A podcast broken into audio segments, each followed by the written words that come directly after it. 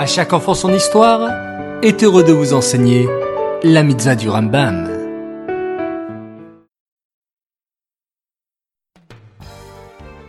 Bokertov les enfants, content de vous retrouver une fois de plus. Aujourd'hui, nous sommes le 12 Tevet.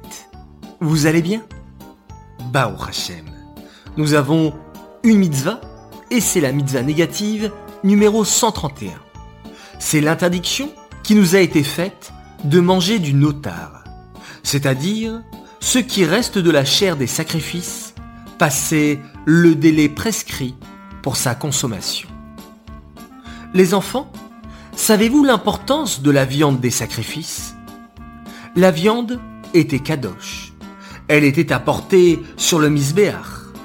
Et l'autre partie, on avait le privilège, la chance de la manger. Donc, c'est comme si on partageait notre repas avec Hachem.